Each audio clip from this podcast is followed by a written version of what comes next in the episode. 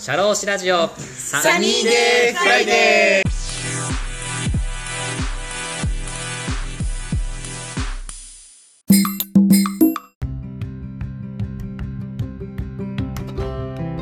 はい、こんにちは、田村陽太です。本日もね、一人語りをしていきたいと思うんですけども、今日のテーマはこちらです。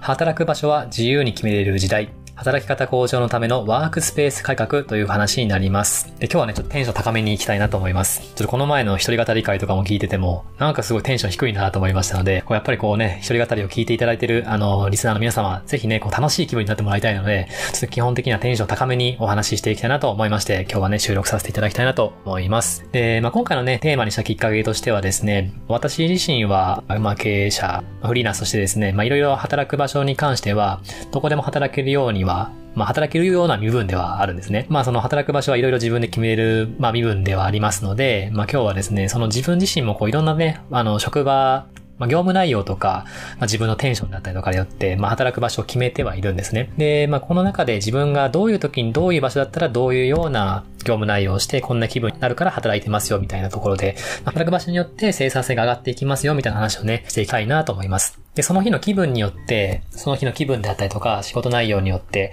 こう場所をね、変えていくと、その自分のね、働きやすさであったりとか、生産性も向上していくなと思いましたので、ぜひそれをね、皆さん、リスナーさんと共有できたらなと思っております。で、私自身も、いろいろ働く場所はいろいろ決めてはいるんですけども、大きく4つ、あの、働くというか、自分の、まあ、仕事であったりとか、活かしているなっていうところを考えてはいますね。まあ、私4つ働く場所を、まあ、いろいろ決めてまして、まず1つ目は、あの、在宅の時が1つ。で、もう1つが自分のオフィスであったりとか、コワーキングスペースで働く時。で、3つ目がカフェで仕事する時。あと4つ目は外で仕事する時って感じですね。はい。で、まず在宅でのお仕事なんですけれども、まあ、基本的にはまあ移動がね、かからない、移動時間がかからないので、まあ、そのできればその打ち合わせとか、あの、大事なね、お客さんのところに行かなきゃいけないとか、そういうところがない限りは、基本的には、まあ在宅で、まあ仕事はしたいなと思っておりますね。まあもちろんその移動の時間がかからないので自分の業務に集中できるっていうところもありますし、あとまあ食費がね、かからないっていうところが一つのメリットかなと思いますね。あの、やっぱりどうしても、あの、どっかで外出してお仕事するってなった時には、やっぱお昼であったりとか、まあ、コンビニで買いに行ったりとかってすることで、まあどちらかというとやっぱお金がね、まあ、まあプライベートの費用がかかってしまうので、その辺がかからないっていう意味でも、まあ在宅ってすごいメリットがあるかなとは思ってますね。あとまあ個人的な話ですけど、やっぱりまあ子供の面倒が見れるってところありますね。まあその仕事しながらまあ育児をしたりってところでも、やっぱりその在宅の方がまあやりやすいので、まあその在宅でできればお仕事をしたいなっていう気持ちはあるので、在宅がいいなっていう気持ちはありますね。あとはポッドキャストの収録をするときにもやっぱり在宅で仕事することが多いです。このサニーデーフライデーの収録ももちろんね在宅でさせていただいてるんですけども、こうコワーキングスペースとかそのオフィスですると、やっぱりその仕事用の壁とかですと、やっぱりその音がね反響してしまって、なかなかこう聞き応えがね、あんま良くないなっていうところもありますので、でぜひそういう時、そういうことがないようにね、その在宅で家にいる時に、ポッドキャスト収録する。まあ、その、ポッドキャスト収録するときには、まあ、できれば在宅でお仕事するようにっていうには心がけていますね。ただ、まあ、こう、在宅でね、仕事すると、まあ、このメリットだけじゃなくてデメリットもあるって話なんですけど、やっぱりね、こう、集中ができない。ま、集中ができないってどういうことかというと、まあ、この誘惑がね、やっぱ多いと思うんですよ。まあ仕事をね、しなきゃいけないっていう気持ちもあって、タスクがこんだけあって、あ、この来週までにこれしなきゃいけないなとかっていうのはやっぱ考えてはいるんですけども、やっぱりいかんせん在宅で仕事するってことになると、やっぱプライベートとのね、表裏一体ってところもありますので、やっぱりこうね、集中でき、できる時もあれば、やっぱできない時もあるっていうような、まあ、誘惑が多いなってところもありますし、まあサボってしまう時もありますよね。まあその辺もあるので、まあぜひね、そういうところもデメリットも知りながら、まあ、仕事はしていきたいなと思ってます。で、まあコワーキングスペースとかオフィスでね、仕事する時のメリットとしてはですね、私がよく使うんですよ。まあ、契約してるコワーキングスペースは東京都内もそうですし、まあ、全国各地にいろいろありまして、その自分が例えば出張先であったりとか、とかプライベートのまあ旅行とか行くときにも、あ、ちょっと仕事しなきゃいけないなって時にも、まあ、結構ね、コワーキングスペースを使うことはよくあります。で、まあ、どういう時に使ってるかっていうと、やっぱりその集中したい業務の時には使っておりますね。まあその資料を作成する、まあプレゼン資料を作ったりとかももちろんそうですし、あと細かいお仕事ですね。まあ自分のお仕事はまあ社会保険労務士業なので、社会保険のお手続きもそうですし、あと給与計算業務もね、まあさせてもらってます。その辺とかもやっぱ細かいところもチェックしたりもするので、まあそういう時には在宅とかよりもやっぱこう自分だけで集中できるところっていうところがいいのかなと思ってますね。あと、音声編集とかもやっぱりそのオフィスとかコワーキングスペースですることが多いです。音声編集の仕事もやっぱり細かいところなので、まあ、ノイズを消したりとか、これいらないなってところに関しては、やっぱりこう、一定程度集中する必要がありますので、そういう時には音声編集っていうのは、あの、コワーキングスペースだったりオフィスですることは多いですね。あと使うのは、やっぱお客さんのところに行く途中の、まあ、時間調整で使うことがありますね。あの、本当にまあ、契約してよかったなと思うのは、まあ、自分のね、オフィスだけじゃなくて、まあ、コワーキングスペースも契約することによって、まあ、いろいろね、お客さんが点々としてるので、そのお客さんのところに行く途中にそのコワーキングスペースがあった場合には、そこによってちょっと仕事をしたりとか、まあ、細かい、まあ、その訪問前の資料作成したりとか、っていうのにも使えますし、まあ、いろいろとその打ち合わせに関しても、まあ、オンラインとリアルとかいろいろありますけれども、まあ、細かく時間調整しなければならないことがあって、結構、スケジュールも結構キツキツなんですよね。まあ、その際に、まあ、その前のお客さんの案件でこの仕事が増えた時に、あ、次のお客さんに行く前にちょっとだけ済ましといた方がいいなっていうこともあるんですよね。まあ、そういう時にこう、フラッと寄れるっていうのはすごいいいのかなと思ってるので、まあ、そういう時に使ってますね。ね、先ほど言いましたけど、出張とかね、旅行中によく使ってるのっていうのありますね。とそうなんですよ。やっぱりこう、不思議とこう、自分でね、お仕事して、あ、これをしなきゃいけないっていうようなタスクをね、こう、頭の中で抱えてはいるんですけども、仕事から離れてお客さんのところに移動してる間とか、旅行してる時になんかふとふと自分の事業のアイディアとかが思いついたりするんですよね。あ、この、あ、思いついたアイディアをすぐこう自分の事業計画に活かしたいなと思った時に、ふらっと寄れるっていうのはすごいいいなとは思ってるんで、そういう意味でもこう使ってますね。あとまあ、これはまあ自分のオフィスだけじゃなくて、まあ、コワーキングスペースに限ったことなんですけど、よく情報収集で私は使ってますね。まあ、この情報収集って何かと言いますと、まあ、コワーキングスペースって、まあ、自分以外、自分だけじゃなくて、他のね、あの、会社の人とかフリーランスの方とかいっぱいこう、仕事してるんですけども、まあ、お客さんとね、こう、面談したりとか、まあ、ズームとかでも打ち合わせとかしてるんですよ。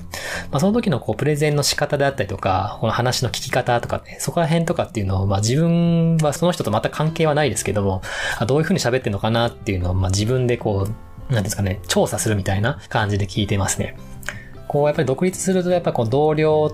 とか、一緒に働く人っていう数も、まあ、減っていって、どちらかというと自分がまあ経営者として従業員さんを見ていくという形になりますので、こう、フラットにこう、他の人がどういうふうに働いてるのかなっていうのを見る機会っていうのはあんま少なくなってくるかなと思うんですよね。自分でこう、足を、足運んで、どういうふうに他の人が働いてるのかなとか、あ、こういうことは自分でも取り入れていかなきゃいけないなというような、そういうのをやっぱりこう、積極的にやっていかなきゃいけないと思うので、なんかこう、コワーキングスペースで働くときっていうのは、まあ、こう、情報収集、まあ、自分のもうビジネスの仕方とかに関しても、あ、ちゃんとうまくできてるかなっていうような、あ、もっとこういう風な話し方をすればうまくいくんだな、みたいな形で使えたらいいのかなって思ってますね。まあ、逆に刺激になりますね。ほんとこう、自分以外にもこう、経営者の方とかフリーランスの方っていうのも働いていて、あ、こうやって同じようにやってるんだなって思うと、ちょっとまあ自信がつくというか、すごい楽しいなって気持ちにはなれます。在宅だとやっぱ誘惑が多いみたいな話してましたけれども、やっぱこうやるべき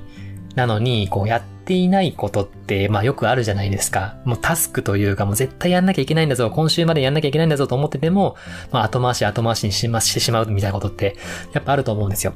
だけどそういうのを後回しにしないためにも、もうこの時間、何月何日の何時からはこれをするぞっていうのを、オフィスとかコワーキングスペースに行って、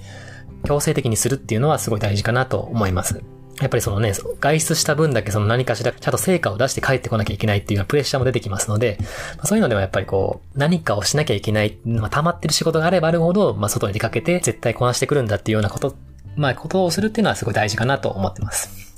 まあ、一方でこのオフィスとかコワーキングスペースで仕事することにもデメリットがございまして、まあ、まずあるのはやっぱ移動時間がかかるってことですね。やっぱりこう、冬場とかはまだいいかもしれないですけど、夏場夏場とかやっぱり暑いので、汗、もう行くだけではやっぱ汗かいちゃいますよね。で、暑いて汗拭いて、ふっと一息するまでもやっぱ時間かかったりもするので、まあ、その辺の移動時間の大変さはそうですね。あ移動時間なんだかんだ言って、まあ1時間、2時間とかね、そこに行くのが時間かかって、まあ往復でかかってしまうので、その時間があったらもっと他の仕事できるよね、みたいな。まあ実際その在宅でやってたら仕事できるかって言ったら、まあ違う場合もあるんですけども、やっぱその移動時間も考慮しなきゃいけないっていうのはやっぱありますよね。あとデメリットとしては、やっぱこれ、ね、プライベートとその仕事のこう、切り割り、切り割りなんていうの？線引き？線引きっていうのがなかなかしにくい。こう、どうしてもこう仕事をなんだかんだたくさんしてしまうってところありますね。こう、やっぱりせっかく、まあ、あの、オフィスに来たんだから、やって仕事やんなきゃいけないなってか、あれこれやんなきゃいけないなっていうようなものがあるので、それを全部終わらせたいっていう気持ちもありますし、まあ、あと、コワーキングスペースに限ってはそうですけど、そのみん、他のみんながね、こう仕事頑張ってるので、あ、やっぱ俺も頑張らなきゃいけないなっていうような、なんかこう仕事のオンモードにこうずっと変わ、なってしまうっていうのがあるんですよね。こう仕事はね、もちろん大事だし、プライベートも大事なので、なんかその辺ってあの、ちゃんと切り分けられるようにしなきゃいけないなと思いながら仕事をたくさんしてしまうっていうのがあるので、まあその辺はちょっとまあデメリットかなと思いますね。三つ目ですね。三つ目としてカフェ。カフェでよく仕事するんですが、これはね、どういう時に使うかというと、もう特にあの、頭使わない仕事ですね。まあメールを打つであったりとか、ポッドキャストの収録の原稿を作ったりとか、あとなんかこもう本当に単純な入力作業とか、あとも進捗管理、どん、今のお客さん、こんだけのお客さんがいて、ど、どの仕事が終わってるかな終わってないかなっていうような、なんかそういう頭を整理したりとか、なんかそういうような、ほとんど頭使わない業務に関してはカフェでするようにっていう話してますね。こうなんか単純作業がいっぱい残ってる時に関しては、ブワーっと終わらせたいんで、このカフェでするっていうのはよく使ってますね。あと、まあ、これも意識的に使ってるんですけど、あの、情報収集。どんだけ情報収集好きなんだよって話なんですけど、カフェとかね、レストランとかで、まあ、あの、チェーンのレストランとかでね、座りながら仕事するって、すごい私たちのお仕事的にはすごいメリットがあるんですよ。やっぱりこう主婦層であったりとか、まあ女性の方、ママさんとかも結構そのレストランとかカフェで喋ってて、まあご家庭での悩みであったりとか、その旦那さんの愚痴とかっていうのもよよく結構喋ってるんですね。どういうことをそう一般の方が考えているかっていうのを知っとくことって私たちの仕事ってすごい大事だなと思ってます。私たちも顧問のお客さんに関しても、その正社員だけじゃなくて、パートさん、まあいろんな方がいらっしゃって、その方からもまあ労働の問題とか悩みとかもいろいろ聞くんですね。その時に、なんでそういうふうなことをを従業員さんが言ってきたかっていうような背景をいろいろ知っておくことっていうのは非常に重要かなと思ってます。まあ、私自身もそのプライベートで、まあ、いろいろ子育てとか育児とかしてますけれども、その辺だけじゃない、まあ、悩みというか、あ、こういう家庭だったらこういうことに悩んでるんだなっていうのを、いっぱいその情報として知っておけば知っておくほど、その顧問のお客さんからの相談に対しても適切に答えれることができるかなっていうところがありますので、そういうふうには積極的に、まあ、出かけるようにはしたいなとは思ってますね。やっぱりこう、ね、独立するとやっぱ自分自身で、こう、足を運ばないと、こう、人脈も広がっていかないし、情報も入ってこないので、まあ、こういう機会があれば、まあ、自分、まあ、例えばね、お客さんの訪問の途中とかに、ああ、コワーキングスペースとか、まあ、オフィスに帰るのめんどくさいなってなった時に、ああ、じゃあカフェでも寄ろうかっていう時に、こともあるので、そういう時にはまあ、重宝してるなっていう感じはありますね。例えば気分転換要素に使ってるとなりますね。気分転換要素ってどういうことかというと、まあ、オフィスでね、仕事したりとか、在宅で仕事したりとかっていうのもあって、まあ、基本ほぼほぼそれぐらい、それがほとんどで占めてるんですけど、まあ、やっぱりその、ずっとその同じようなところで仕事をしてると、アイデアが煮詰まっていくというか、やっぱり情報も入ってこないので、こう定期的に情報、新しい情報を入れることによって、新しいアイデアを生ませるためにも、この気分転換として、このカフェとかレストランで仕事するっていうのはすごい重要かなと思ってますね。まあで、一方でデメリットもありまして、やっぱりこうじっくり考える、考えてする仕事ってのはできないですよね。まあプレゼンの資料作成もそうですし、給与計算とかの細かい仕事してくださいっていうのは、よっぽどのことがない限り、やっぱできないですよね。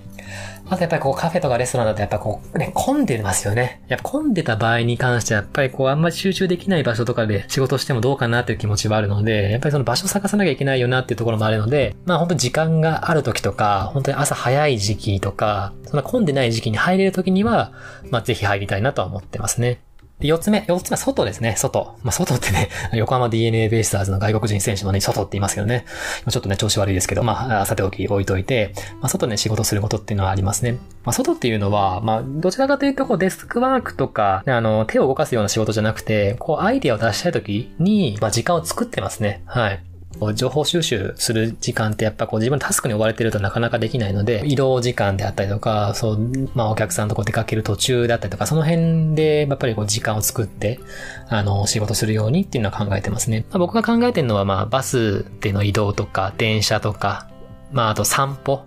もう結構散歩とかもするようにはしたいなと思ってまして、まあ、特にお客さんの打ち合わせとかアポがない時に関しては、こう、ふらーっと散歩して、あどこういうことが考えてたけど、これどうやったらいいのかなっていうような考える時間を持ったりとか、そういうのはしていますね。あとサウナ。なかなかこうね、サウナに行く時間もなかなか最近は設けられてないですけど、そういう、まあ、仕事から離れて、あどういうことをしていったらいいのかなって考える時間っていうのは、まあ、これも一つの仕事だと思うんですよね。私たちの経営者の仕事っていうのは、もうすでにあるタスクを追う仕事じゃなくて、今あるものじゃない新しい何かを生む仕事、0から1を生むような仕事だと僕は思ってるので、そういうのを生み出すためには、やっぱり日頃こう、やってること、もうルーティンであったりとか、タスクとかに追われてる限りは何もできないと思ってるんで、まあそういう時間は、やっぱりこう、ね、結局自分の仕事追われちゃうんですけど、やっぱその、何もしない時間とか、こう自分のアイディア出しをする時間っていうのは設けたいなと思ってます。本日はここまでです。来週の配信もお楽しみにしてください。はい、えー、本日は最後まで聞いてくださいましてありがとうございました。ぜひね、メッセージや感想などは、ツイッターでね、ハッシュタグサニーデーフライデーでツイートしてください。また、このサニーデーフライデーのね、番組自体をね、ブログサイトのノートにリンクをつけて貼っているんですけども、そちらでもあのコメント、メッセージも送れるようになってますので、コメントとかしたい方に関してはぜひ送ってください。また、サニーデーフライデーの番組のフォローやチャンネル登録もぜひよろしくお願いいたします。また、番組のレビューもご協力よろしくお願いいたします。Spotify ですと、えっ、ー、と、5段階評価でつけることができます。また、Apple Podcast ですと、レビューとコメントがつけられますので、ぜひご協力をよろしくお願いいたします。今後のサニーデーフライデーの番組の配信の励みになりますので、ご協力よろしくお願いいたします。社労士ラジオサニーデーフライデー DJ の田村陽太でした。それでは次回もリスナーの皆様のお耳にかかれることを楽しみにしております。今日も気をつけて、いってらっしゃい